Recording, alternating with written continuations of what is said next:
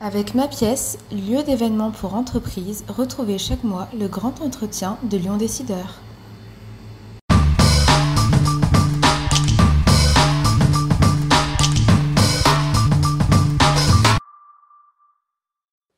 Bonjour à tous, bonne année à vous, fidèles lecteurs et internautes de Lyon Décideur. Ravi de vous retrouver pour un nouveau grand entretien.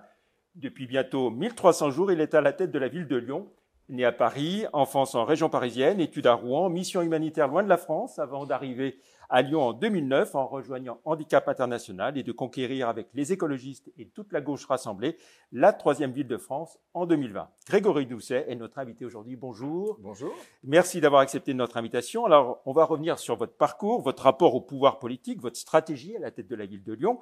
Vous nous expliquerez où vous en êtes sur plusieurs dossiers d'actualité, hébergement d'urgence, logement, stationnement, déplacement dans Lyon, commerce et terrasse, entre autres.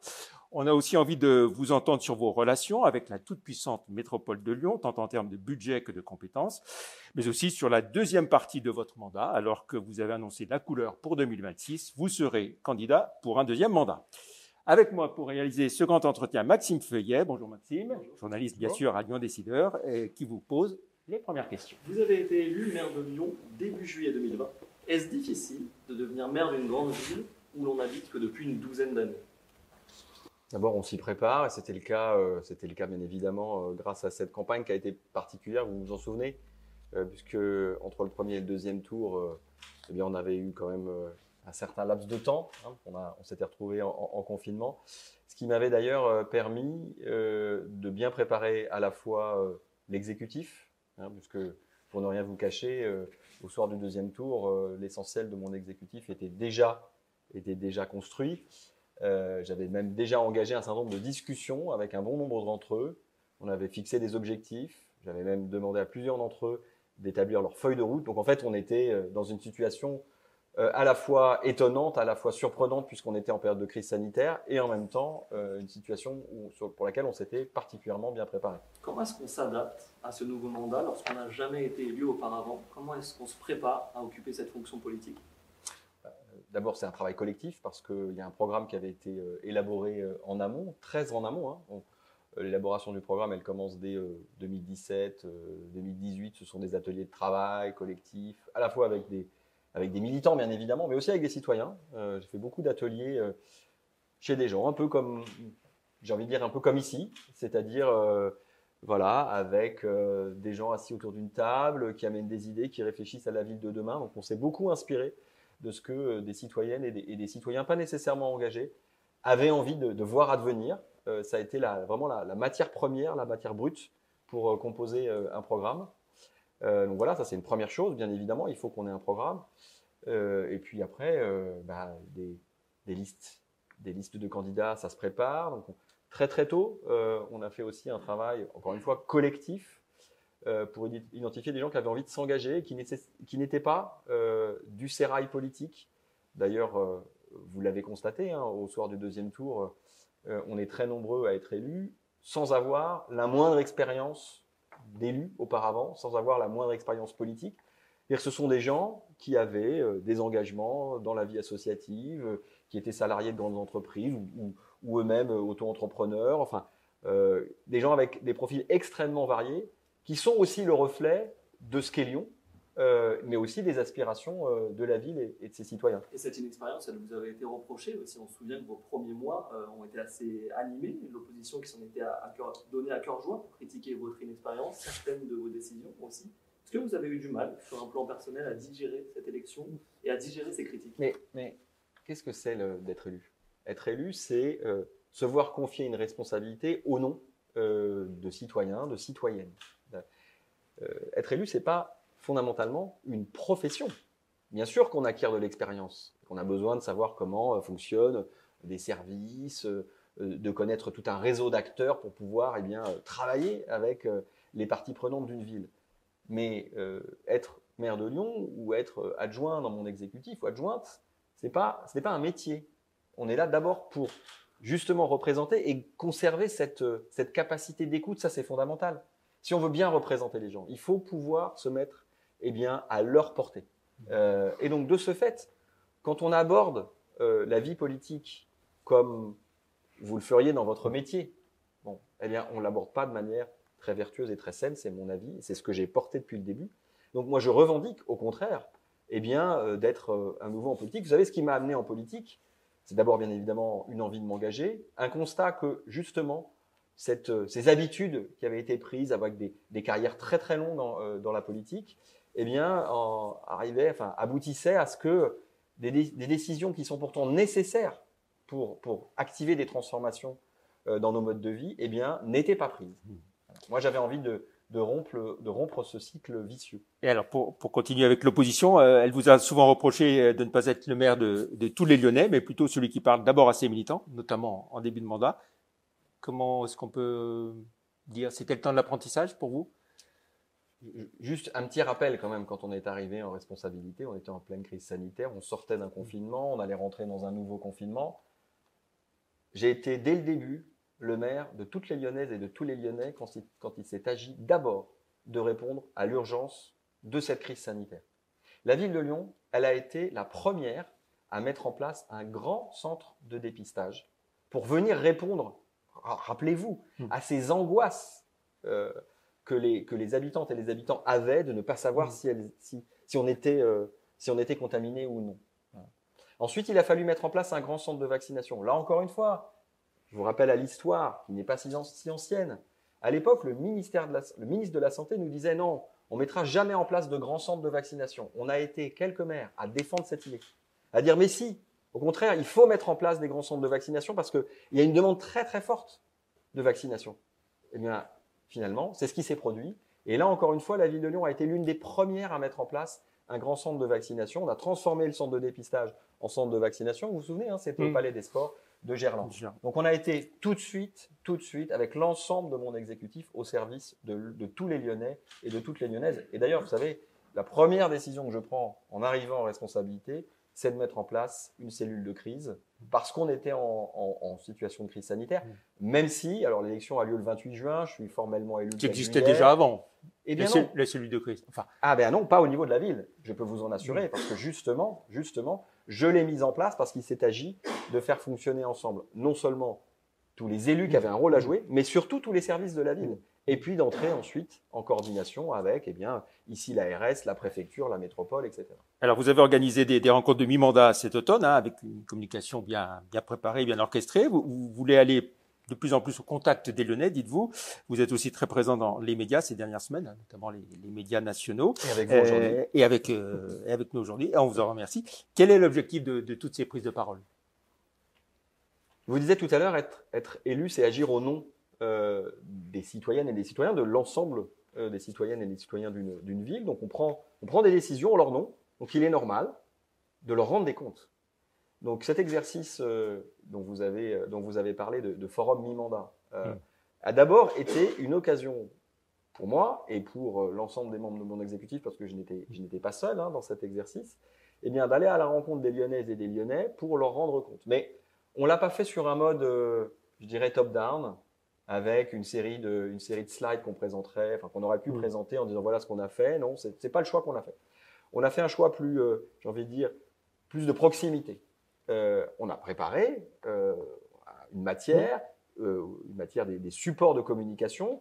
Ils ont été, pour un certain nombre d'entre eux, vous savez, mis à disposition du grand public, puisque vous avez reçu, puisque je sais que vous êtes un fidèle lecteur du, bulletin municipal, vous avez reçu en, en, annexe du bulletin municipal la présentation de l'ensemble des réalisations depuis le début du mandat. Et puis, on a réalisé une exposition qui a été une exposition itinérante, qui a tourné dans les différentes mairies d'arrondissement et que j'utilisais euh, le jour de, ces rencontres de mi-mandat pour présenter l'ensemble de nos réalisations. On a pu dire, par exemple, aux, eh bien, Lyonnaises et aux Lyonnais, sur les 573 actions du plan de mandat votées en début de mandat, eh bien, à l'heure où on se parle, on en a intégralement réalisé un tiers et 55 à 60 est programmé, planifié ou en cours de mmh. réalisation. est-ce, que, ces rencontres, c'était aussi une façon de tout simplement de, commencer à préparer le rendez-vous de 2026, hein, puisque vous avez prévenu que vous seriez candidat à, votre propre succession J'ai annoncé dès le début que je ferais de la politique différemment et que la redevabilité serait au cœur de mon mandat. Mm. Et donc, mm. euh, j'ai pas l'œil rivé sur la prochaine élection. J'ai l'œil rivé un sur mon plan de mandat et sur les grands enjeux de long terme mmh. Auxquelles la ville doit se préparer, se confronter. Mmh. On y reviendra euh, assurément dans un instant, mais, mais ce qui m'importait pour ces rencontres avec les Lyonnaises et les Lyonnais, c'était d'abord d'être à leur écoute, de venir, de venir entendre leurs sujets de préoccupation. Alors on m'a parlé bien évidemment de propreté, de sécurité, de logement. Euh, on m'a parlé d'activité économique, du rôle de la jeunesse aussi. Beaucoup s'interrogent sur euh, quelles, opportunités on offre aujourd'hui à la jeunesse. On m'a aussi beaucoup parlé de changement climatique et des inquiétudes que cela génère sur euh, un certain nombre d'habitantes et d'habitantes, à la fois parce que certains sont préoccupés pour eux-mêmes, mmh. mais aussi pour leurs enfants et éventuellement leurs petits-enfants.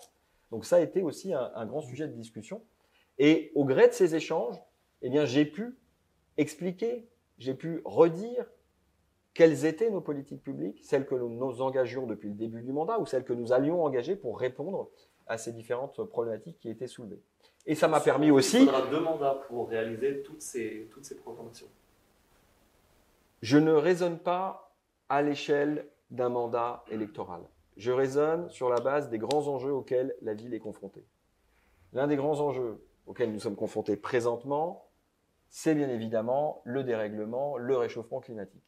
Comment fait-on pour que notre ville de Lyon, qui est une ville qui reste à taille humaine, où, le bien-être au quotidien euh, est une des richesses qu'on a envie de prolonger, bien sûr, comment fait-on pour que cette ville, eh bien, elle continue demain, dans ce contexte de réchauffement climatique, à offrir autant de bien-être et même, je dirais, encore plus de bien-être?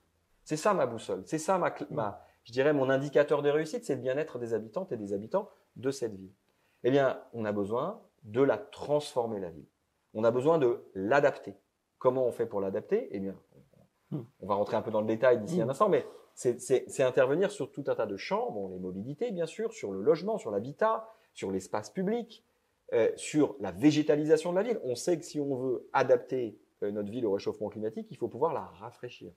Le meilleur moyen de rafraîchir une ville, eh bien, c'est d'y planter des arbres, parce que ça nous apporte bien évidemment de l'ombre, mais ça nous apporte aussi une climatisation euh, naturelle. Donc c'est pour ça qu'on a engagé la ville dans un grand plan de végétalisation. On l'a voté euh, dès le début du mandat, hein, ce, plan de végétalisation. Il fait partie de notre grand plan de mandat. Euh, et on a, dès la première année, engagé les services, bien sûr, sur sa réalisation. On plante aujourd'hui deux fois plus vite que sur, et deux fois plus que le mandat précédent. C'est une trentaine de vergers qui ont été réalisés. Ça, c'est très important. C'est 3 hectares de sol qui ont été récupérés et donc végétalisés. Avant, hein, euh, la ville s'artificialisait d'année en année. Depuis 2020, on a arrêté l'artificialisation et au contraire, on regagne du sol. Ça veut dire on regagne de l'espace, eh bien, pour végétaliser et rafraîchir la ville. Et ce mouvement, il va continuer. Parce que quand on va faire euh, les aménagements de la rive droite du Rhône, c'est encore, encore 3 hectares que l'on va euh, végétaliser. Sur, un plan personnel, vous êtes aussi proche du maire de Villeurbanne, Cédric Van Stevendal. Vous êtes de la même génération. Euh, vous exercez tous les deux vos premiers mandats. On est même de la même année, je peux vous dire, de 73. Il nous a fait confier il y a quelques mois qu'il ne ferait sans doute pas de la politique toute sa vie, Cédric Van Stevendal. Est-ce que c'est aussi votre cas? Est-ce que vous pourriez retourner dans l'humanitaire après votre carrière politique? C'est tout à fait probable. Vous savez, moi aujourd'hui, je raisonne euh, sur, la base des, des, projets sur lesquels je me suis engagé, du bien-être des Lyonnaises et des Lyonnais. Je ne suis pas en train de tirer, euh, en train de préparer ma, euh, mon parcours personnel ou ma carrière politique sur, sur des décennies. C'est pas l'objet. Moi, je, je, suis consacré 100% de mon temps et de mon énergie pour Lyon. On va parler un petit peu plus d'actualité. Maintenant, vous expliquez il y a un an que la ville rencontrait des difficultés en matière d'hébergement d'urgence. Mmh. Où en êtes-vous aujourd'hui alors que le grand froid est de, est de retour en ville? Est-ce que vous êtes satisfait des annonces de la préfète d'hier soir également? Alors c'est toujours le cas. La ville est confrontée à des problématiques massives d'hébergement d'urgence. Vous le voyez comme moi, euh, certaines personnes ne trouvent pas où se loger et sont contraintes eh bien, de s'installer sur la voie publique. Est-ce qu'on peut s'en satisfaire? Non. Bien sûr que non, on ne peut pas s'en satisfaire.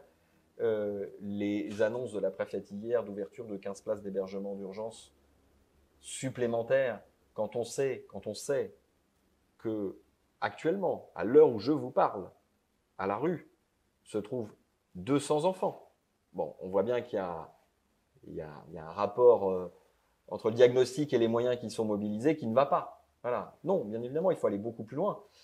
Je rappelle depuis, euh, depuis l'année dernière, vous l'avez dit, mais pas seulement depuis l'année dernière. hein. je rappelle que moi, j'ai décidé que dans cette ville, il n'y aurait pas d'enfants à la rue.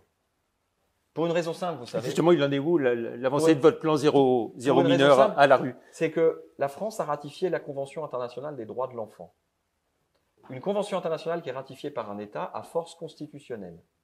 Ça veut dire qu'en laissant des enfants à la rue, nous n'appliquons pas notre Constitution. Quand l'État laisse des enfants dehors, l'État est hors la loi. Parce que dans, le droit français, c'est à l'État de prendre en charge les personnes qui sont vulnérables à la rue et en particulier, en priorité, les enfants. Donc, si à la ville de Lyon, nous avons mis en place ce plan zéro enfant à la rue, c'est pour mobiliser tous les moyens d'abord pour venir en aide à l'État. C'est d'ailleurs ce que nous avons fait, par exemple, l'année dernière, euh, en 2023, quand nous avons mis à disposition de l'État un bâtiment dans le 5e, la favorite, pour créer un nouveau centre d'hébergement d'urgence, pour que l'État puisse offrir davantage de places. C'est ce que nous avions fait l'année précédente, quand nous avions mis à disposition de l'État l'ancien commissariat du 7e, qui est voisin de la mairie du 7e, qui héberge aujourd'hui des familles avec enfants. Malheureusement, le nombre de places d'hébergement d'urgence n'est pas suffisant aujourd'hui. Et la, dit, et dit on a multiplié par deux le nombre de Oui, places d'hébergement d'urgence ces dernières années. Moi, je, vous savez, en l'occurrence, département. en l'occurrence, sur un sujet comme celui-là, on ne se donne pas une obligation de moyens. On se donne une obligation de résultat. C'est pour ça que nous avons parlé et que nous avons mis en place ce plan zéro enfant la rue. C'est pour ça qu'actuellement, à l'heure où je vous parle, plusieurs dizaines de familles sont hébergées par la ville, pas par l'État, par la ville, dans l'ancienne EHPAD Villette d'Or, dans le troisième arrondissement. C'est pour ça que pendant la période scolaire, pendant les, les vacances de Noël de cette année, qui viennent de se terminer, c'est la ville, la ville seule, qui a pris la responsabilité eh bien, d'héberger plusieurs dizaines de familles, les fameux 200 enfants dont je parlais tout à l'heure, En hôtel. en hôtel ou au centre international de, de- de séjour Mm. de Lyon, dans le 8e arrondissement. Pourquoi? Parce que il m'était insupportable de savoir que des enfants pouvaient dormir à la rue pendant les vacances de Noël. C'était insupportable. Et aujourd'hui, la ville de Lyon, elle a pris très largement sa part. Je réclame à la préfète d'actionner le plan grand froid depuis plusieurs jours. Voilà. Parce que je le dis, et je, et, et je le dis avec non seulement fermeté devant vous aujourd'hui, mais avec solennité. Mm. L'État, présentement, est hors la loi en ne mettant pas à l'abri ses enfants, quel que soit leur statut. Ces enfants, ils sont scolarisés dans les écoles lyonnaises. Nous les accueillons quotidiennement. Et aujourd'hui, certains d'entre eux n'ont pas accès à un hébergement le soir. Comment pouvez-vous étudier, que vous soyez en CP ou en CM2 Comment pouvez-vous étudier en ne passant pas une nuit, eh bien, protégée? Ce n'est pas possible quand vous dormez dehors. Comment voulez-vous le matin rejoindre vos camarades dignement? Hmm. Ce n'est pas possible. Et ça, c'est la responsabilité de l'État. Autre sujet euh, concerne le, le logement. Début 2022, euh, on sait que la ville de Lyon n'avait pas atteint tout à fait le, le seuil des 25% de, de logements sociaux imposés par la loi SRU. Hein, C'était Mmh. 21 à 75% pour être très précis. À part dans le, le 8e et le 9e, hein, vous n'étiez pas donc entre guillemets dans les clous. Que faites-vous pour franchir cette barre des 25% Et pourquoi n'y a-t-il pas plus de logements sociaux construits? Alors, l'objectif Est-ce qu'il faut les, l'objectif d'atteindre 25% de logement social, bien sûr, reste notre objectif. Assurément, d'abord, c'est la loi. Mm. Hein, euh, et moi, ma priorité en tant que maire, c'est de faire appliquer la loi. Je vous parlais d'hébergement d'urgence. Je ne peux pas à la fois exiger de l'État Mm. qu'il applique la loi euh, d'un côté et, et refuser moi-même de l'appliquer de l'autre. Donc, ce- ces 25%, c'est un objectif que nous maintenons. Rappelons quand même au passage que notamment Gérard Collomb, et je dirais même principalement Gérard Collomb, a fait faire un bond considérable à la ville de Lyon sur le, logement social. C'est notamment grâce à lui, principalement grâce à lui, eh bien, euh, que beaucoup de logements sociaux ont vu le jour dans cette ville. Et je l'en remercie, parce qu'il a, il a actionné une, on va dire, une dynamique que l'on a, eh bien, tout simplement relayée, reprise. En plus, il l'a fait intelligemment, parce que, vous savez, ça a été le cas par exemple à Duchère ou à Mermoz dans le 8e, où il a fait en sorte que, eh bien, on puisse aussi euh, créer de la mixité sociale, en, ne, en, ne faisant pas, on va dire, des ghettos de familles vulnérables et précarisées. Ça, c'est très important. Nous avons exactement la même logique. Voilà. Après, Mais ces dernières années, le nombre de logements construits dans la métropole chute euh, oui, dramatiquement. le nombre de logements construits dans la métropole, Sous, sous les vous 3000. avez raison, vous avez raison, chute. Vous savez aussi comme moi que la crise du logement aujourd'hui, elle est liée à deux principaux facteurs. Le premier, c'est d'abord la hausse des taux d'intérêt, et on va le dire ici, la frilosité des banques à accorder du crédit. Et la deuxième raison, c'est la hausse du coût des matières premières, qui est euh, elle-même cette hausse directement corrélée eh bien, aux conséquences de la guerre en Ukraine. On, a découvert d'ailleurs par la même occasion que beaucoup de matériaux étaient liés plus ou moins à ce qui se passait en Ukraine. Euh, voilà. Bref, tout ça pour dire que euh, si la crise du crédit n'impacte que relativement peu les bailleurs sociaux, en revanche, la hausse du coût des matières premières, forcément, pour les bailleurs sociaux, quand il s'agit de construire des nouveaux logements sociaux, bah, ça a un impact pour eux. C'est d'ailleurs pour ça, à la fois que nous avons voté dès le début du mandat euh, un budget très important pour aider les bailleurs sociaux à construire. 34,5 millions d'euros. C'est, c'est plus 7 millions d'euros par rapport à la mandature précédente. Deuxièmement, nous avons, et là tout récemment, revu les barèmes de financement des bailleurs sociaux, des opérations des bailleurs sociaux. On a doublé notre capacité à financer euh, chaque opération.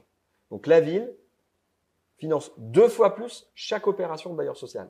Bah, c'est comme ça qu'on redonne un petit peu, on va dire, de capacité euh, d'agir, de levier d'action des bailleurs sociaux pour qu'ils mmh. construisent de nouveaux, de nouveaux logements sociaux. Un mot sur la, population de la ville de Lyon qui stagne, hein, selon les derniers chiffres de, l'INSEE, hein, autour de 522 000 ou 530 000 suivant les, chiffres qu'on prend. Euh, de votre point de vue, est-ce que c'est une bonne chose ou un sujet d'inquiétude? On voit même que Toulouse, hein, euh, qui a franchi, elle, la barre des 500 000 habitants, pourrait doubler Lyon à terme. Ça vous dérange ou pas?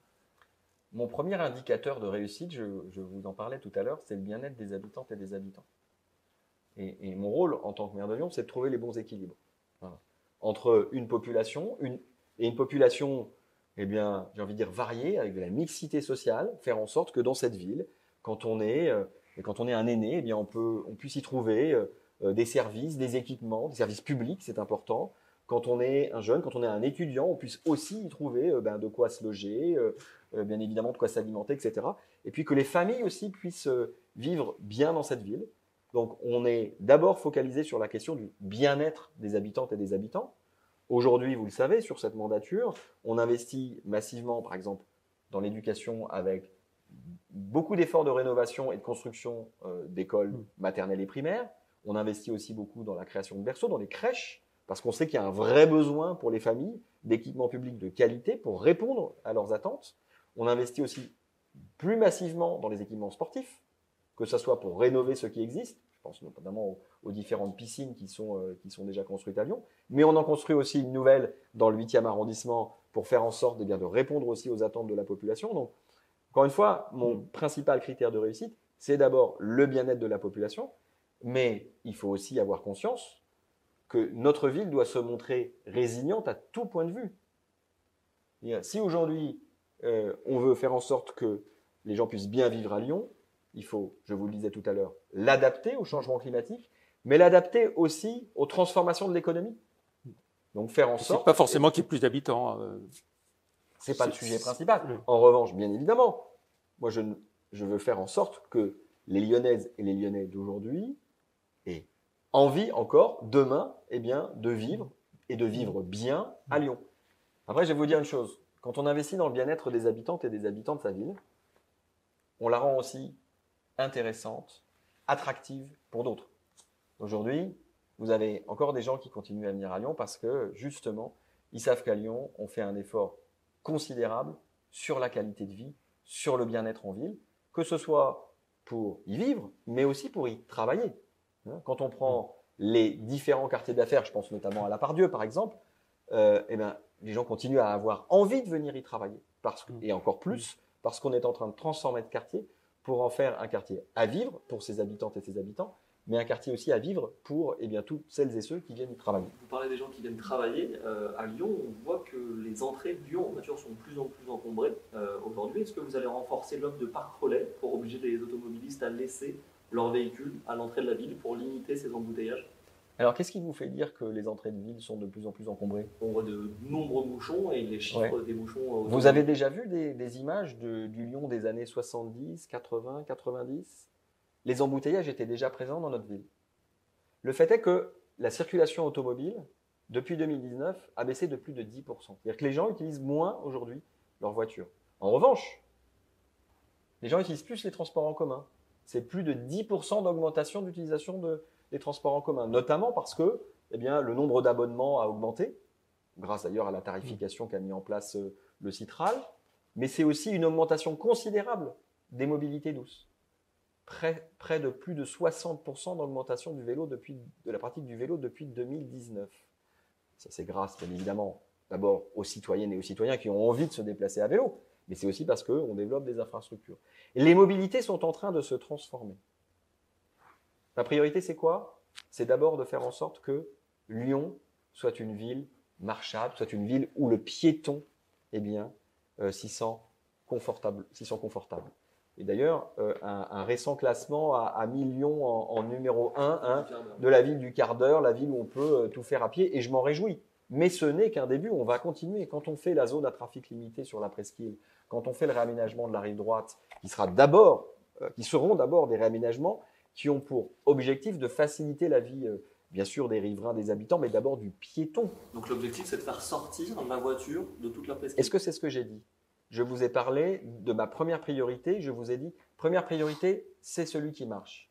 Deuxième priorité, c'est celui qui se déplace en vélo ou en trottinette, mais essentiellement en vélo. Troisième priorité, ce sont les transports en commun. Et c'est pour ça qu'avec la métropole, qu'avec le Citral, on a un énorme plan d'investissement, hein, puisqu'on a, on a doublé les investissements euh, depuis le début de cette mandature, avec des investissements dans le métro pour l'automatisation des lignes, vous le savez. Enfin, on a beaucoup mmh. parlé de la ligne B et de ses pannes, mais euh, l'objectif, c'est d'automatiser la ligne B, enfin, c'était d'automatiser la ligne B pour faire en sorte d'avoir un cadencement plus important et de pouvoir transporter beaucoup plus de monde. Les investissements qui sont faits sur le tramway, le rallongement des lignes T1 et T2, la création, enfin le, prolongement de la ligne T6, la création de la ligne T9, de la ligne T10 vont permettre d'augmenter le capacitaire des transports en commun, des transports en commun lourds.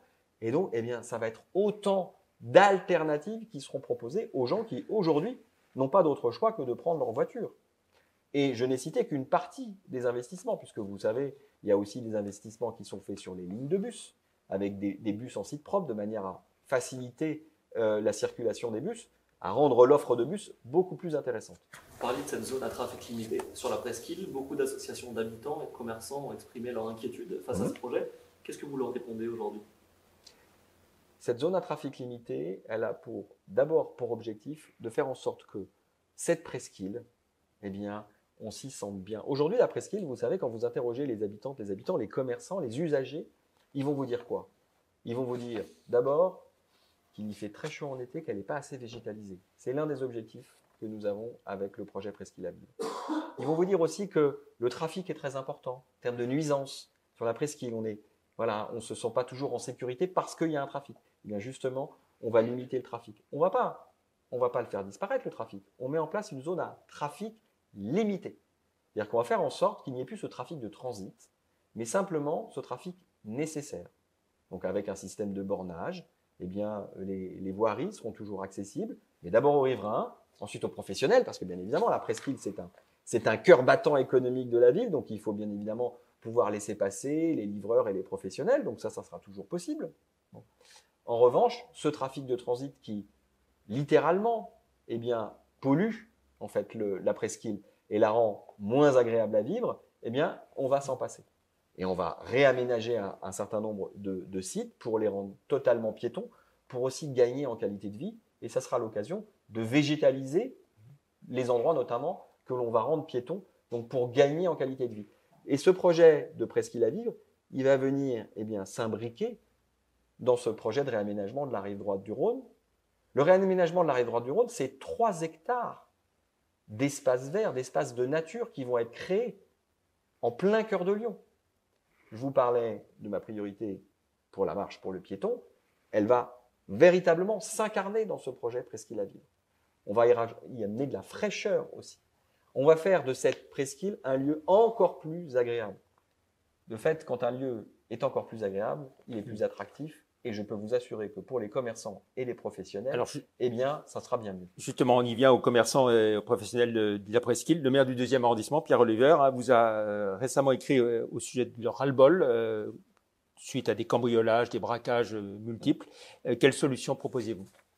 Ah bah, on n'a pas attendu que le maire du, du, deuxième arrondissement nous interpelle sur des sujets de pas ce que sécurité et de tranquillité pour agir. Vous savez, euh, que ce soit d'abord avec l'action de la police municipale. Hein. Si j'ai voulu, par exemple, augmenter le nombre de policiers municipaux, développer la brigade cycliste qui est plus mobile et qui circule plus facilement dans la ville, c'est pour avoir une police municipale plus en proximité, plus visible, plus présente dans la ville. Hein. Donc on a porté les effectifs à 365. Alors, je, pour ne rien vous cacher, on a du mal à recruter des policiers municipaux aujourd'hui, des nouveaux policiers municipaux, pour une raison simple, c'est que toutes les villes en recrutent, à commencer par Paris qui a créé sa police municipale. Donc il y a, il y a un engorgement sur le marché de l'emploi euh, des policiers et des policières municipaux. Et, et, donc de ce fait, bon, bah, on, on augmente les effectifs que très très euh, difficilement et progressivement. Bon, ça c'est un, j'ai presque envie de dire, c'est c'est un détail au regard de, de, du sujet sur lequel vous m'interrogez. Mais évidemment, euh, mon rôle, c'est d'abord les, les braquages et les, les, cambriolages des, oui, des commerces. Mais là, vous êtes en train de parler euh, de délits et de crimes qui relèvent de la police nationale. Donc mon rôle en tant que maire, c'est de m'assurer que la police nationale soit présente et puisse intervenir là où c'est nécessaire. C'est mmh. d'ailleurs pour ça qu'en début de mandat, j'avais été voir le ministre de l'Intérieur, Gérald Darmanin, pour le réclamer une augmentation des effectifs de la police nationale sur notre territoire. Parce que de notoriété, la ville de Lyon était extrêmement mal lotie. Il manquait plusieurs mmh. centaines de policiers nationaux sur notre ville. C'est pour ça que je les ai réclamés. Mmh. À l'heure qu'il est, je n'ai pas la garantie de les avoir obtenus. Mais c'est d'ailleurs pour ça que... Vous en avez obtenu une partie quand même, au moins. Vous avez les chiffres? Moi, je ne les ai pas. J'ai écrit à trois reprises Alors, au ministre la, de l'Intérieur. Le préfet dit c'est une fausse querelle. Non, mais moi, je vous, je vous dis, j'ai écrit mmh. trois fois au ministre de l'Intérieur pour lui demander les effectifs de la police nationale. Il ne me les a jamais transmis. J'ai saisi la CADA. Hmm. J'ai saisi la CADA, ne voyant pas arriver mmh. les chiffres. La CADA m'a donné raison. Donc la justice est de mon côté. La justice a ordonné au ministre de l'Intérieur de me donner les chiffres. Donc euh, il n'y a pas de fausse querelle. Il y a, y a une querelle administrative, peut-être, mais il y a une vraie querelle. C'est que moi, j'ai demandé un engagement, enfin j'ai demandé la réalisation d'un engagement au ministre de l'Intérieur, j'attends qu'il soit tenu. Hein, les promesses n'engagent que ceux qui les croient, mais moi, mon rôle en tant que maire, c'est de m'assurer qu'elles soient tenues, ces promesses. Alors, la consultation que vous aviez lancée sur la place des terrasses dans la ville a aussi euh, suscité beaucoup d'inquiétudes hein, chez les professionnels, euh, restaurateurs et autres. Euh, est-ce qu'on va vers une réduction du nombre des terrasses et de leurs horaires d'ouverture? On va, on a trouvé un équilibre parce qu'on a construit, on a construit ce nouveau règlement des terrasses avec les professionnels. Et moi, je suis très attaché à ce que notre ville, elle puisse offrir des terrasses aux Lyonnaises et aux Lyonnais d'abord, et puis à toutes celles et ceux qui viennent visiter notre ville. On est on est une ville, on le sait, qui est très attrayante. Beaucoup de gens viennent visiter Lyon à l'occasion d'un week-end, alors et notamment des gens qui viennent de toute la région. Aussi parce que on a une presqu'île qui est très attractive sur le plan commercial, parce que on a un patrimoine extraordinaire à Lyon euh, que les gens ont envie de découvrir. Donc sur le nombre de terrasses? Et donc, et donc, non, il ne s'agit pas de réduire le nombre de terrasses. Au contraire, il s'agit de, de, faciliter le travail des hôteliers, des restaurateurs. Euh, et sur l'amplitude horaire. De... Alors sur l'amplitude horaire, avec les professionnels, on a fait des ajustements pour réduire l'amplitude horaire dimanche, lundi, mardi, mais euh, sinon on est resté sur les mêmes amplitudes horaires. L'idée, c'est de trouver le bon équilibre entre respect des riverains, et euh, activité dynamisme économique. Et ça, on l'a construit euh, avec les professionnels parce que euh, ils ont d'abord le, le, le savoir-faire et l'expérience, donc c'est d'abord eux qu'on a écouté en priorité. Vous savez, le, la mouture finale qu'on a, a euh, pu choisir, qu'on a pu voter, elle convient aux professionnels et ça, je m'en réjouis. Et elle permet aussi, eh bien, de limiter un certain nombre de nuisances. Après, ça ne suffit pas. Le règlement des terrasses, c'est une chose. Mais moi, Ce sera quoi, donc juste une heure de moins le non, mais je veux continuer à dimanche, travailler mardi? Je veux continuer exactement. Je veux continuer à travailler avec les professionnels pour m'assurer qu'il n'y ait pas de nuisance nocturne. Voilà. Mais ça, c'est un travail de collaboration. Comment est-ce qu'on fait pour responsabiliser ceux qui mmh. ne le sont pas assez ou partir des bons exemples? Parce qu'on a beaucoup de professionnels qui sont vertueux mmh. et ceux-là, il faut les il faut les montrer en exemple et il faut s'appuyer sur leur expérience. Et le nombre de mois où, où il y a ces terrasses euh, oui, on l'a étendu aussi de manière à ce que la ville. Vous savez, moi j'ai envie d'avoir une ville vivante. C'est pas pour rien euh, que on investit chaque année dans une fête des Lumières euh, et, et, une capacité d'accueil de notre ville de plus en plus importante pour faire en sorte de, de montrer notre ville. Un mot sur le dispositif euh, Lyon-Ville 30 hein, avec le centre-ville limité à 30 km/h. Quel bilan en tirez-vous et, et quid des contrôles, notamment sur sur les trottinettes? Alors là, vous mélangez deux sujets, Oui, si je mais- peux permettre, parce que Lyon-Ville, la, limitation, la limitation à 30 km/h ne, ne concerne pas les, les trottinettes. Ouais, enfin, certains vont, Ah. certaines vont même euh, Oui, en- en- en- jusqu'à 25. euh, encore qu'on pourrait dire que ça, le, que ça, les- que ça concerne les trottinettes dans la mesure où la vitesse est bridée pour les trottinettes en libre service. Moi, en tant que maire de Lyon, je peux agir sur ce sujet. hein. Donc, euh, on a bridé à 25 km/h et même à 10 km/h euh, quand les trottinettes arrivent sur une zone piétonne, puisque les trottinettes étant géolocalisées, on peut, eh bien, précisément, on va dire quasiment les contrôler à distance. hein. C'est pour ça qu'on les, qu'on les bride à 10 km/h sur les zones piétonnes.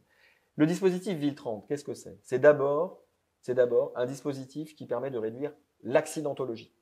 En un an, on a baissé de 22% eh bien, le nombre d'accidents sur la voie publique. Et on a baissé de 40% le nombre d'accidents graves. Quand je dis un accident grave, c'est un accident qui vous conduit à aller à l'hôpital aux urgences parce que vous êtes cassé le bras, voire pire. Bon. 40% de baisse d'accidents graves, ce sont des vies épargnées, et c'est ça ma priorité. Donc aujourd'hui, le dispositif Ville 30, même si on peut tous en convenir, il n'est pas assez respecté par l'ensemble des automobilistes, il commence à l'être. Il l'est déjà en grande partie. Et de fait, ça produit des résultats. Eh bien oui, nous mettons en place du contrôle. Oui. J'ai réclamé avec d'autres maires de, la métropole aussi hein, la mise en place de radars urbains en plus grand nombre pour faciliter euh, la mise en place de ce dispositif. Pour l'instant, euh, l'É- l'État euh, refuse de nous mettre, de mettre en place ces radars supplémentaires. En attendant, les policiers municipaux, eh bien, circulent, font des contrôles, verbalisent quand, il doit, quand ça doit être fait, et petit à petit, eh bien, euh, les habitudes, les habitudes de conduite sont en train de changer, et je m'en réjouis, parce que plus on réduira la vitesse en ville, eh bien, plus on sauvera des vies. L'une des grandes priorités de votre mandat, c'est aussi ce plan Lyon 2030. On le voit notamment sur les cartes de vœux qui sont affichées sur les panneaux euh, dans la ville. Tout à fait, regardez, je l'ai même sur mon petit cahier que j'ai amené aujourd'hui. Donc c'est un plan qui vise à atteindre la neutralité climatique, un plan mené avec l'Union européenne, avec d'autres grandes villes, Copenhague, Berlin, Milan, Barcelone notamment. Vous en êtes où aujourd'hui dans la mise en place de ce plan Lyon 2030 Alors, je vous remercie de, rappeler que Lyon 2030, c'est la déclinaison, la déclinaison euh, lyonnaise hein, d'un programme de la Commission européenne. Le programme des 100 villes climatiquement neutres et intelligentes pour 2030. L'idée, c'est quoi? C'est de décarboner notre économie et nos modes de vie. Donc, c'est une action sur tout un tas de secteurs qui doit être engagée. À la ville, c'est-à-dire la ville de Lyon comme, comme entité, nous représentons 5% des émissions de carbone. Donc 5%, c'est à la fois très significatif, et en même temps, ben, c'est 95% de- d'émissions carbone à réduire qu'il faut aller chercher.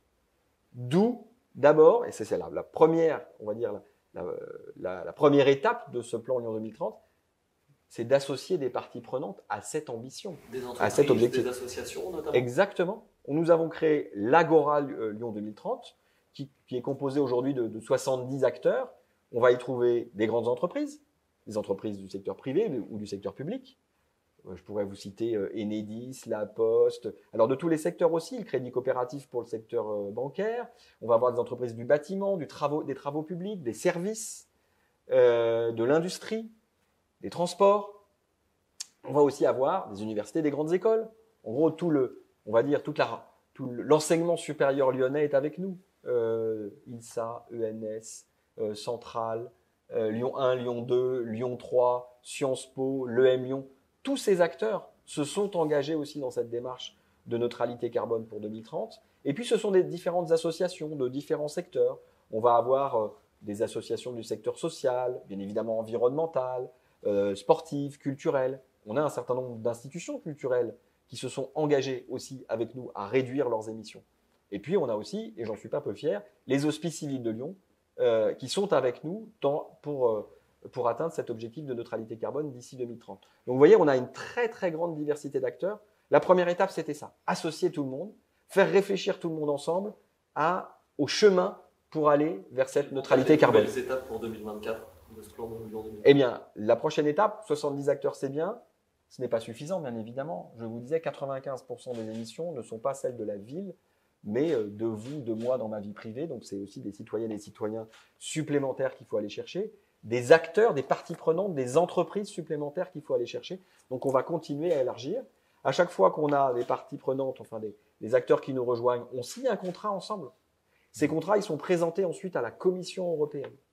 Alors, on a, et je peux vous le, dire, euh, je ne vais pas vous dire en avance de phase parce que je n'ai pas le résultat, mais on a aussi sollicité euh, des financements auprès de la Commission européenne pour nous aider sur un certain nombre de chantiers, pour nous aider aussi à, on va dire, construire cette gouvernance, cette ingénierie d'ensemble. Parce que réunir aujourd'hui déjà 70 partenaires, bah, évidemment, ça, a un coût, ça mobilise des moyens. Demain, si on est 100, 200, 1000 parties prenantes qui s'engagent euh, vers le chemin de la décarbonation, ben, il va falloir organiser tout ça, il va falloir réunir tout le monde, faire des ateliers de travail, mettre en place des outils de suivi. Tout ça, tout ça, c'est un travail qui nécessite considérablement de, moyens. Donc, on en a déjà mobilisé au niveau de la ville, mais euh, on a sollicité la Commission européenne pour qu'il nous aide à en mobiliser encore euh, davantage. Vous avez compris une chose, c'est que cet objectif Lyon 2030. Le, temps tourne, voilà. Il faut qu'on accélère. Avec le président de la métropole, Bruno Bernard, est-ce que vous êtes toujours sur euh, la même longueur d'onde à chaque fois que vous vous côtoyez sur, sur certains sujets? Mais la politique, c'est la discussion, c'est le débat. Donc avec euh, Bruno Bernard, on traite ensemble d'un certain nombre de sujets. Notre objectif, vous savez, c'est l'intérêt général, c'est le bien-être, lui, des habitants de la métropole, moi, des habitantes et des habitants de Lyon, alors forcément, il y a forcément du commun. Très différents aussi, deux styles oui. très opposés depuis, depuis 2000. Moi, je dirais pas opposés. On a des styles qui sont différents, ça c'est sûr, qui sont souvent euh, complémentaires. Euh, on n'a pas les mêmes parcours non plus avec euh, Bruno Bernard, et c'est heureux. On n'est pas des copies conformes, et c'est heureux aussi, je crois, parce que ça nous donne à chacun, eh bien, je vais dire notre, vous dites, vous dites dans notre style, mais on va dire des, des, atouts hein, pour pouvoir travailler sur les, les différents sujets. On a des sujets l'un et l'autre oui, euh, on va dire de prédilection sur lesquels on a envie de s'engager euh, plus en avant. et, mais en fin de compte, on travaille de manière extrêmement harmonieuse avec Bruno Bernard, je peux vous le dire. On se voit toutes les semaines avec, euh, avec Bruno Bernard. Oui, des déjeuners, des réunions de travail, ça dépend des, ça dépend des semaines.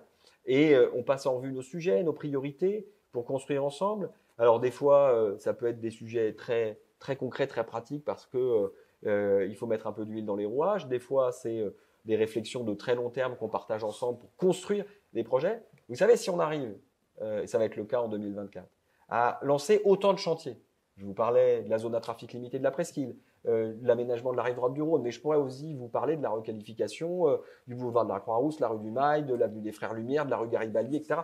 Et pour ne vous en citer que, que quelques-uns, encore une fois, si on arrive à faire autant de choses, c'est justement parce qu'on travaille très bien ensemble et parce que Bruno Bernard et moi, on a à cœur eh bien, la même chose, c'est l'intérêt général des habitantes et des habitants de nos territoires. Il n'y a pas forcément le même poids ni politique ni économique entre la ville de Lyon et la métropole. La métropole qui a un poids économique et politique bien supérieur à celui de la ville. Est-ce que c'est frustrant parfois cet affrontement entre deux légitimités? Mais c'est vous qui utilisez le terme d'affrontement, c'est pas celui que j'ai utilisé.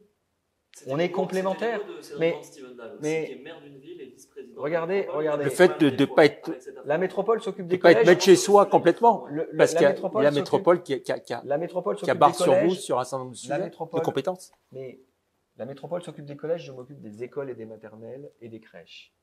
Eh bien, on travaille ensemble pour faire en sorte, eh bien, qu'il y ait une continuité éducative. On collabore.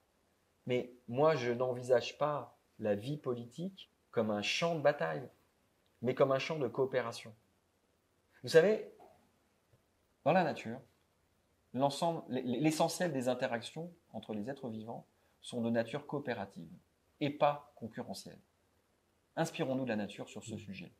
Et c'est comme ça que je mène, moi, eh bien, mon mandat. Je fais en sorte de coopérer avec la métropole, avec la région. Je ne vous cache pas que c'est beaucoup plus compliqué. Avec l'État, c'est parfois compliqué, on en a parlé pour l'hébergement, mais sur plein de sujets, nous coopérons très bien. On parlait de la sécurité. Moi, je vois la préfète tous les trimestres pour précisément parler sécurité, sûreté, tranquillité publique, parce que c'est une de mes priorités. Eh bien là, je suis dans un un état d'esprit de coopération et ça marche. Mais il y a un an, c'était vous qui aviez regretté, euh, euh, à l'occasion du déjeuner du Club de la Presse, qu'on fonctionne trop en, mode silo, vertical, euh, les collectivités les unes à côté des autres. Et la réponse, c'est la coopération, justement. Oui, mais est-ce, qu'aujourd'hui, un an après, vous dites ça, ça, ça, ça a progressé ou c'est toujours pareil? Ah bah, Vous venez de m'entendre dire qu'avec certaines institutions, mmh. qu'avec certaines entités, c'est, plus difficile que d'autres. Mmh. Vous savez, à la suite des émeutes, après la, mort du jeune euh, Naël Merzouk, euh, quand il s'est agi de venir en aide aux commerçants. La ville a tout de suite, tout de suite dit qu'elle allait mettre un budget sur la table. Mais la ville n'a pas la prérogative d'aide euh, aux entreprises. Je n'ai pas le droit, moi, en tant que maire, de distribuer des aides directement. Je dois passer par un dispositif de la région parce que c'est la région qui a cette compétence. Pas moi qui ai écrit le code des collectivités territoriales. Mmh. J'aurais préféré pouvoir euh, directement aider les, les entreprises affectées par les émeutes. Bon, été obligé de passer par la région. J'ai tendu la main au président de région pour lui dire mettons en place un dispositif commun. Il l'a refusé. Il a préféré créer un dispositif pour la ville et ensuite un dispositif pour la région. Mais quelle, quelle erreur Mmh, mmh. On aurait pu aller tous les deux beaucoup plus vite en mettant en place un seul et même dispositif. Allez, Vous voyez, la coopération, la coopération, c'est malheureusement pas inné.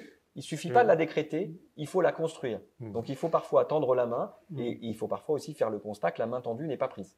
Alors, on entend parfois un certain nombre de chefs d'entreprise regretter de ne pas avoir de lien avec vous ou, ou l'exécutif municipal. C'est ce que nous a dit, par exemple, récemment le numéro un du, du tourisme français, Laurent Bitbol. À l'entente, ces invitations resteraient lettres mortes. Quelle relation entretenez-vous avec les milieux économiques? Est-ce que vous revendiquez peut-être de ne pas avoir plus de proximité que cela ou de vouloir mettre un peu de distance parfois avec certains chefs d'entreprise? Je, je ne viendrais pas voir Lyon Décideur si euh, j'étais allergique euh, au, au- au monde de l'entreprise, cher Jean-Pierre. Mm. Bien évidemment, j'ai très fréquemment des rencontres avec à la fois des entrepreneurs et des entrepreneuses de Lyon et plus largement de sa région, parce qu'on sait très bien que les entreprises peuvent avoir plusieurs implantations, euh, mais aussi des représentants. Voilà. On a des relations de très Mm. grande proximité, par exemple, avec la Chambre de commerce et, et d'industrie, Mm. ou avec les différentes organisations représentatives, que ce soit la CPME, que ce soit le MEDEF. euh, bon. On se voit, on se parle des sujets. Tout à l'heure, on parlait de la zone à trafic limité sur la presqu'île. Vous m'interrogiez sur, euh, quand- sur la, la- la prise en compte de la vie des professionnels, des commerçants. Ben, Bien évidemment, Mm. il y a des ateliers de travail. Alors parfois, c'est moi, c'est le maire qui est directement en contact avec les professionnels. Parfois, ce sont euh, bah, mes adjoints ou mes adjointes. J'ai une adjointe à l'économie durable, Camille Mm. Auget, qui est très Mm. fréquemment, même quotidiennement, en lien avec les associations de commerçants ou de professionnels.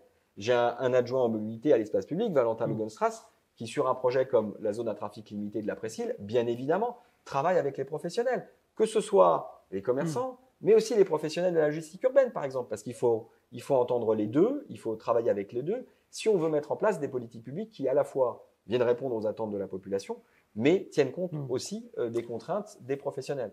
Donc, vous savez, et puis je rencontre dans des, on va dire dans des clubs de Mm. professionnels, hein, d'entrepreneurs et d'entrepreneuses, régulièrement, eh bien, euh, des chefs, chefs et parfois deux feux. Donc, Euh, ceux, qui disent qu'ils n'arrivent pas à vous voir, il faut, faut leur dire d'insister. Donc, Ah, ils n'ont peut-être pas le bon numéro, je ne sais pas, mais euh, je rencontre quand même très très fréquemment, vous savez, où on fréquente peut-être pas les mêmes lieux. Alors, si vous faites référence à des à des chefs d'entreprise euh, qui habitent Paris et qui viennent à Lyon une fois tous les six mois et qui, et qui regrettent de ne pas rencontrer le maire, non, je pense pas j'ai le regret de vous dire qu'effectivement, ils sont peut-être pas bien partis pour pouvoir un rendez- avoir un rendez-vous. Un, mot euh, côté finance bu- budget, est-ce qu'il faut s'attendre à de nouvelles hausses d'impôts? Non. non, côté non, de la ville euh, de Lyon. Vous savez, on a, euh, on, on gère euh, annuellement euh, un budget à la ville de Lyon en ayant à la fois le regard sur ce qui se passe dans l'année et sur ce qui se passe Hmm. sur les années qui viennent. Euh, J'ai la chance d'avoir une première adjointe, adjointe aux finances, Audrey Enoch, euh, qui est euh, remarquablement équipée, qui est une, une professionnelle, on pourrait dire, hein, puisque c'est quelqu'un qui connaît très très bien les collectivités locales et qui pilote ça de, de main de maître. On a d'ailleurs la meilleure notation possible pour les Donc, pas de hausse collectivités d'impôt. locales. Donc on gère très très bien notre budget. Je vous ai répondu, pas, pas de hausse d'impôt d'ici à la fin du mandat. Sur le plateau de quotidien, vous expliquiez que parmi vos principales satisfactions, il y avait tout ce que vous aviez mené dans le quartier de la Guillotière. Oui, La situation dans le quartier n'est pas totalement réglée non plus, on voit encore quelques faits divers qui, qui s'y déroulent. bien sûr. Un mot sur, sur ce sujet-là et un mot sur vos autres sources de satisfaction aussi depuis juillet 2020. Alors, dans l'émission quotidien, il fallait faire encore plus court qu'avec vous. hein. Il fallait choisir. J'ai aussi dans cette émission euh, évoqué le plan handicap que nous avons euh, voté à l'unanimité euh, récemment, euh, en expliquant que j'étais très très fier de cette réalisation, puisque ce plan handicap, eh bien, il est inspiré de la Convention internationale des droits des personnes handicapées, et qu'il était important pour moi, du fait, vous connaissez mon passé d'humanitaire en handicap international, eh bien de à Lyon, eh bien de faire en sorte que nous soyons, nous soyons à la hauteur de- des engagements, enfin de la ratification de cette convention par la France. Oui, j'ai parlé de la guillotière aussi parce que vous vous souvenez, au début du mandat, euh, on n'a pas arrêté de voir passer euh, euh, des médias euh, et un certain nombre de représentants euh, politiques à la guillotière pour y dénoncer ce qui s'y passait. Ça, ça finit par donner une très mauvaise image de ce quartier, alors qu'en fait, les habitantes et les habitants du quartier de la guillotière sont, sont fiers de leur quartier. C'est un quartier avec un cosmopolitisme fabuleux. C'est un quartier qui est extrêmement riche. Donc c'est ça qu'il fallait mettre en avant. Oui, il y a des problématiques de circulation, de délinquance, voire de criminalité, des, problématiques urbaines, enfin d'urbanisme qu'on traite les unes après les autres. Mon approche sur le quartier de la Guillotière, ça a été de, combiner les approches, en fait, de combiner les politiques publiques. Donc on a fait de la sécurité, on a mis plus de policiers, policiers municipaux, policiers nationaux, avec une présence quotidienne. Hein. Le matin, c'est la police municipale, l'après-midi et le soir, c'est la police nationale. Parce qu'il fallait effectivement ramener le calme, c'est sûr. Il fallait ramener de la tranquillité publique. Et puis, c'est l'un des quartiers où on a très tôt mis en place le dispositif Angela, qui permet de lutter contre le harcèlement de rue euh, dont les femmes sont, malheureusement victimes. Et puis, c'est un quartier où on a aussi développé des actions sociales, d'accompagnement social. On a travaillé notamment sur les toxicomanies, enfin sur les addictions, ça c'est important. Ça porte ses fruits, même si c'est un travail moins visible. On a travaillé aussi sur l'urbanisme, l'aménagement. Vous savez que maintenant on peut traverser la place Gabriel Péry par, par son milieu, c'est important. Et on est en train de reprendre le cours Gambetta, on a aussi repris la rue Paul Bert de manière à donner plus d'espace aux piétons, plus de confort aux piétons. Euh, ben, tous ces, toutes ces actions, mis bout à bout, je ne fais pas la liste ici parce qu'elle serait très très longue, eh bien, ramènent du bien-être dans le quartier et c'est ma priorité. Dans un, tout autre, domaine, Nathalie Perrin-Gilbert, votre adjointe à la culture, a dit qu'elle démissionnerait si l'ancien musée Guimet était privatisé. Comment est-ce que vous avez accueilli cette réaction? Est-ce que c'est une forme de chantage qu'elle vous a fait cette adjointe? Alors, vous faites référence euh, à des propos qui ont été tenus, je crois, dans une réunion à laquelle je, n'assistais pas, euh, qui était une réunion interne.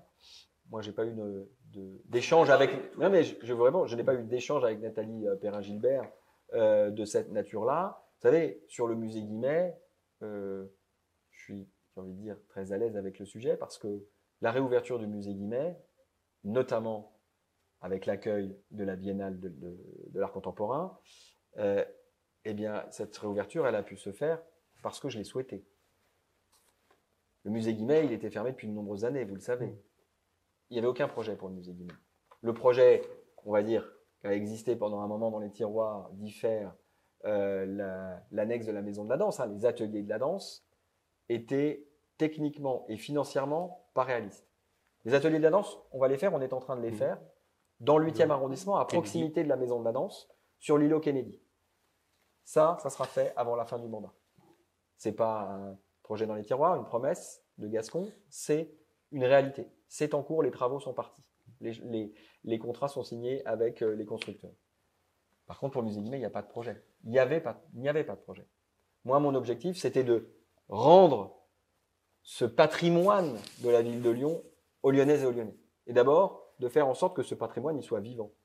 pour qu'il soit vivant, il fallait y organiser des activités. On a commencé par la, euh, eh ben, par la Biennale, parce que ça me semblait être un, lieu magnifique pour pouvoir accueillir des artistes, qui d'ailleurs ont, magnifiquement joué avec euh, les différentes pièces du musée, Guimet. Je ne sais pas si vous êtes rendu pour aller voir cette expo, mais elle était, elle était vraiment euh, formidable. Et puis après, eh bien, on a eu l'occasion de pouvoir accueillir eh bien, cette exposition consacrée à cet artiste américain, Shepard Ferret, qui était là encore une fois une exposition euh, formidable.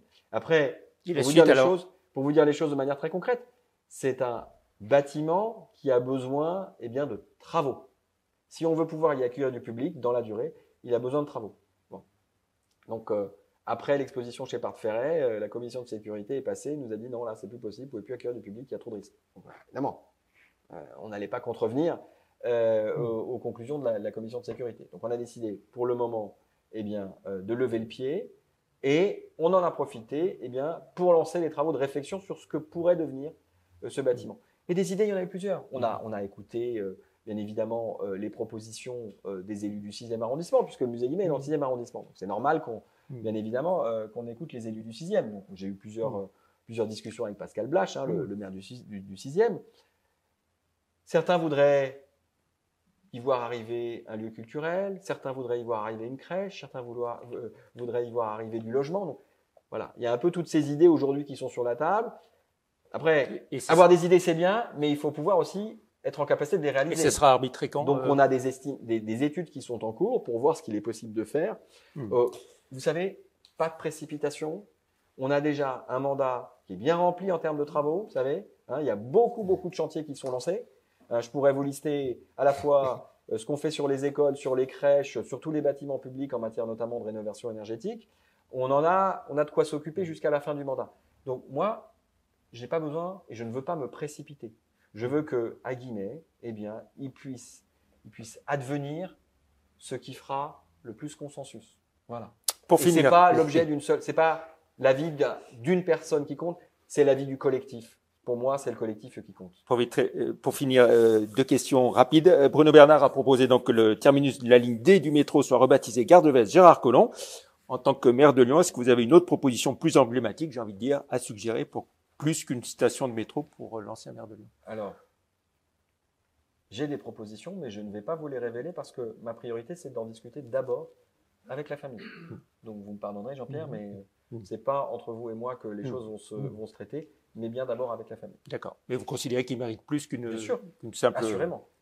station de métro. Et puis pour finir, euh, une simple station de métro. Ce n'est pas une simple station de métro, c'est une station de métro. oui, Et sur moi- et moi, je pense l'arrondissement que- dont il était Je pense là. que le choix, voilà, le choix euh, d'une station de Mm. métro dans le 9e arrondissement est tout à fait pertinent. Mm. Effectivement, Gérard Collomb a été maire du 9e arrondissement pendant de nombreuses années et c'était important d'honorer sa mémoire dans cet arrondissement en particulier. Alors justement, après avoir évoqué l'ancien maire de Lyon, vous, l'actuel maire de Lyon, même si vous en êtes qu'à la quatrième année de votre mandat, quelle trace souhaiteriez-vous euh, laisser en tant que maire de Lyon? Je ne raisonne pas, euh, Jean-Pierre, en termes de, de traces que je vais laisser dans l'histoire. Ce qui m'importe, je vous l'ai dit, mon indicateur de succès, c'est quoi? C'est le bien-être des Lyonnaises et des Lyonnais. Euh, depuis le début de ce mandat, Ça peut te dire, de gens, je souhaite qu'on retienne que les, les mais Lyonnais étaient gens- heureux. euh, Eh ben, quand- vous le retraduisez en ces quand j'étais maire, très bien, voilà. mais beaucoup de gens m'interrogeaient au début du mandat sur Ah, ça sera quoi, euh, monsieur le maire, votre grand projet Oui. euh, pour cette mandature? Eh bien, vous savez, quand je vois le nombre de rues aux enfants qu'on a fait dans cette école, dans cette, dans cette ville, le nombre d'écoles qu'on a rénovées parce qu'on avait quand même un déficit d'entretien de nos écoles, et puis tout simplement un déficit du nombre d'écoles aussi hein, euh, dans, cette, dans cette ville. Quand je vois qu'on arrive à faire sortir des équipements sportifs, culturels, on parlait euh, des ateliers de la danse tout à l'heure, de la nouvelle piscine qu'on va aussi construire dans le 8e. Mais c'est ça qui compte pour moi. Mm. Ce qui compte pour moi, c'est que, eh bien, demain, les Lyonnaises et les Lyonnais aient d'abord, d'abord, Mm. des réponses à leurs attentes en matière de bien-être. Et vous prenez du plaisir à être maire de Lyon. Absolument, parce que c'est c'est une tâche passionnante quotidiennement. Bien sûr qu'il y a des sujets complexes qu'il faut traiter. Mais vous savez, je, je- je travaillais dans l'humanitaire auparavant, des sujets complexes, j'en ai aussi beaucoup traité hein, dans, ma, dans ma carrière professionnelle. Euh, là, en plus, être au service, être au service des Lyonnaises et des Lyonnais, c'est extrêmement porteur pour moi, Mm. euh, à titre individuel. Euh, et j'y prends du plaisir quotidiennement. Eh bien, merci beaucoup, Grégory Doucet, d'avoir été l'invité, le premier invité de l'année 2024 du Grand Entretien. Merci, Maxime. Euh, Merci à vous deux. je vous offre euh, à présent le dernier euh, Lyon Décideur. Et puis rendez-vous, bien sûr, le mois prochain euh, pour un autre Grand Entretien. Et ce sera toujours, bien sûr, ici, chez ma pièce. Merci, au revoir.